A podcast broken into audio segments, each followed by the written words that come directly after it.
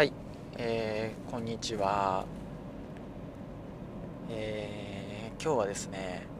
えー、またまたあのおすすめのものシリーズですね、えー、前々回ですかねあの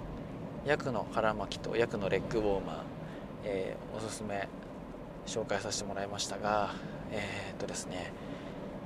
これは最近買ったわけじゃなくて前々からあの使ってたものなんですけどあのグレープフルーツをこの絞るやつ皆さん分かりますかね？あの金属とかであの山形になってて山形のドリルみたいなやつでこうグリッてこうジュッてこうなんか絞るやつですね。はい。あのー、あれをですねえー、いつですかね？確か今年のうんいつ頃だったかな？夏ぐらいですかね。そのソーダストリームがバンバン稼働しだしたぐらいのタイミングで、えー、グレープフルーツがねちょうどこう安売りされてたりしてそれをですねあの買ってきて絞って炭酸で割るっていうのをよくやってたんですよ。でその絞る時なんですけどこのグレープフルーツを半分に切ってで手でギュッてこう押しつぶしてやってたんですね、えー、なんですけどもうね周りに飛び散るわ手はもう果汁だらけになってベタベタになるわ絞ってすぐ作ったと思ったらもう一回手洗ってからじゃないと飲めないわみたいなそんな感じでして。これ今後もやるから買った方がいいよねっていう風になって、えー、買ったんですよ。でですね100均とか300円ショップとかそういう安いところでも、えー、割と探したんですけどいやなかなかなくてですね、えー、結局何て言うんだろう。あの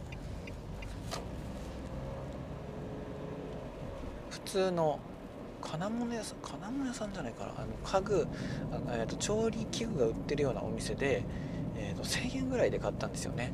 ただまあこれからずっと使っていくものだからもう一生の買い物だっていうので1000円のものに一生の買い物っていうのもないですけどまあそれぐらいねステンレスでできてるものなんであのー、そのまま買ってあのー、使ってたんですけど最近ですねあんまりやっぱりこうね夏じゃないからそんなにガンガン暑くてね冷たいものが飲みたくてっていう風な感じじゃなくなってきてたのでまあ、グレープフルーツ買って絞って飲むっていうのはあんまなくなってたんですよ。なんですけど最近ですねこうありがたいことに、えー、患者さんだったりとか、えー、まあ、自分のですね、えー、おばあちゃんからだったりとかであのみかんを結構ね大量にいただく機会があってで結構ねちょこちょこちょこちょこ食べてたんですけどあのみかんってねいっぺんに食べる時には意外と食べるんだけどあのなんかね食べないタイミングって意外とこう溜まってしまうというかあのいただいて食べてたら何かのタイミングでまた別の方からもらってとかっていうことがちょっとこう重なって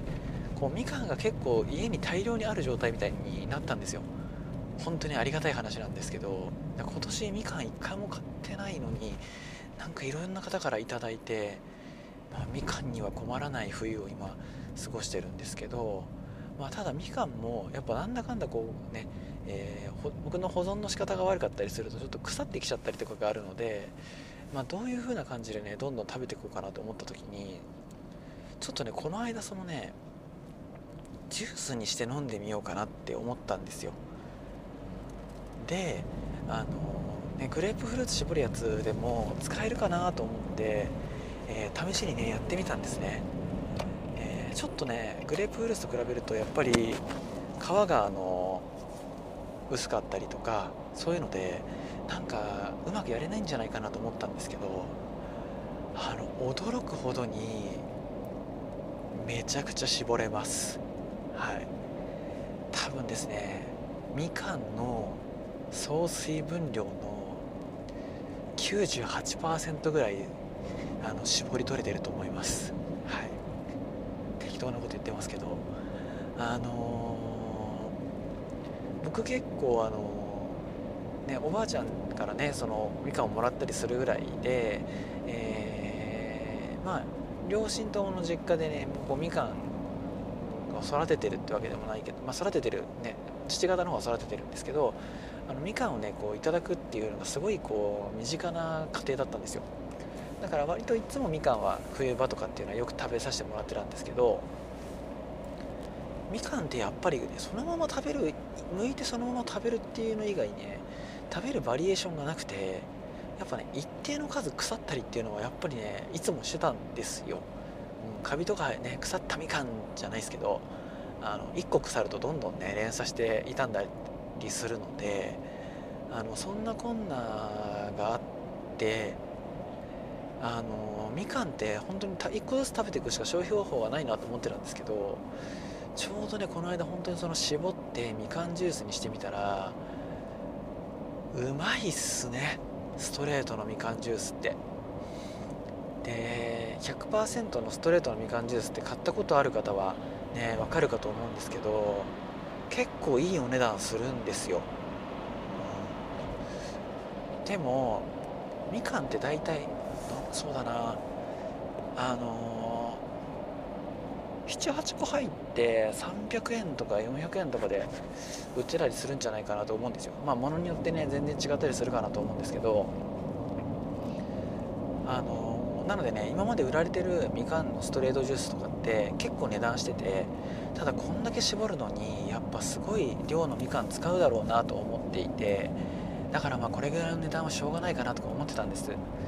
ただ今回ね自分でこう絞ってっていうのをやってみて分かったのは意外と自分で絞ってってやればもっとねローコストですごい新鮮で美味しいストレートみかんジュース皆さんでも誰でも飲めます。はい、えー、というわけでですねあの今回、まあ、そういうわけであのねグレープフルーツあの絞るやつあれはグレープフルーツを絞るだけじゃなくて、えー、みかんを絞って100%のジュースにするっていうそういう使い方にも利用できます、えー、グレープフルーツをね絞るっていう目的だけで考えるといやそんなもんしょっちゅう使わないでしょっていうのであのー、ね買うって判断にはならない方とっても多かったんじゃないかと思います。ただですねあのー、1年通してあのー、なんだろうなグレープフルーツを食べない方って結構世の中大勢いらっしゃると思うんですよ。なんですけどはいすいません車が今止まりました、えー、そのまま話します。えー、なんだっけ。あそうですねみかんですね。みかんを1年通して1個も食べない人って多分いないと思うんです。であのー、なんとなくあの、残っていたみかんであなんかこれ消費させないと傷んじゃうから食べなきゃなっていうのですごくポジティブな気持ちではなくみかんを消費したことある方、えー、聞いてる方の中でいらっしゃると思います、えー、そんな方みかんジュースになると同じみかん1つを食べるのとそれをですね冷やして飲むのと印象結構変わります。えー、まあそういうわけで、えー、ちょっとね一つの食材ですけどそのまま食べるっていう選択肢しかないみかんと例えばあのそのまま食べるだし絞ってジュースにするだしあとはそうですねそれにオリーブオイルと塩とかちょっと入れてサラダのドレッシングとかにしてもおしゃんだと思うんですよ。あと何ですかね。たまにあるのはみかんとかをねこう小さく刻んでちょっとまあ酸っぱめのみかんとかだとねそのそれこそサラダにそのまま入れたりとかパスタとかにあえてあったりとかって僕でそういうの経験してみかんやべえなって意外とそんな使い道ってあったんだなって思ったこともあるんですけどいろんなそういう使い道を知ると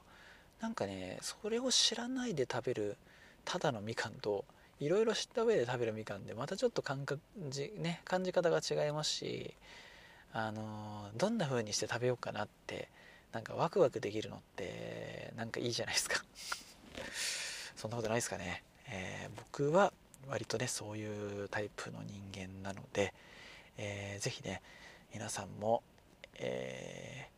ー、グレープフルーツ絞りっていうのかな。あれの名前がちょっと分かんないですけど、えー、ぜひ、えー、ちょっと気になった方多分ねうちは1000円ぐらいの使ってますけど Amazon とかで探せばもっと安いのもあると思います、えー、なのでね是非ね気になった方は購入していただいて、えー、グレープフルーツだけでなく今のシーズンだとみかん結構ね手に入りやすいと思いますんでみかん絞って、えー、氷で冷やして100%ストレートジュースにして飲んでみてもらえればなと思います。はい、えー、そんな、えー、平田漠最近のおすすめでした、えー、今日はこれでおしまいです。お聴きいただきありがとうございました。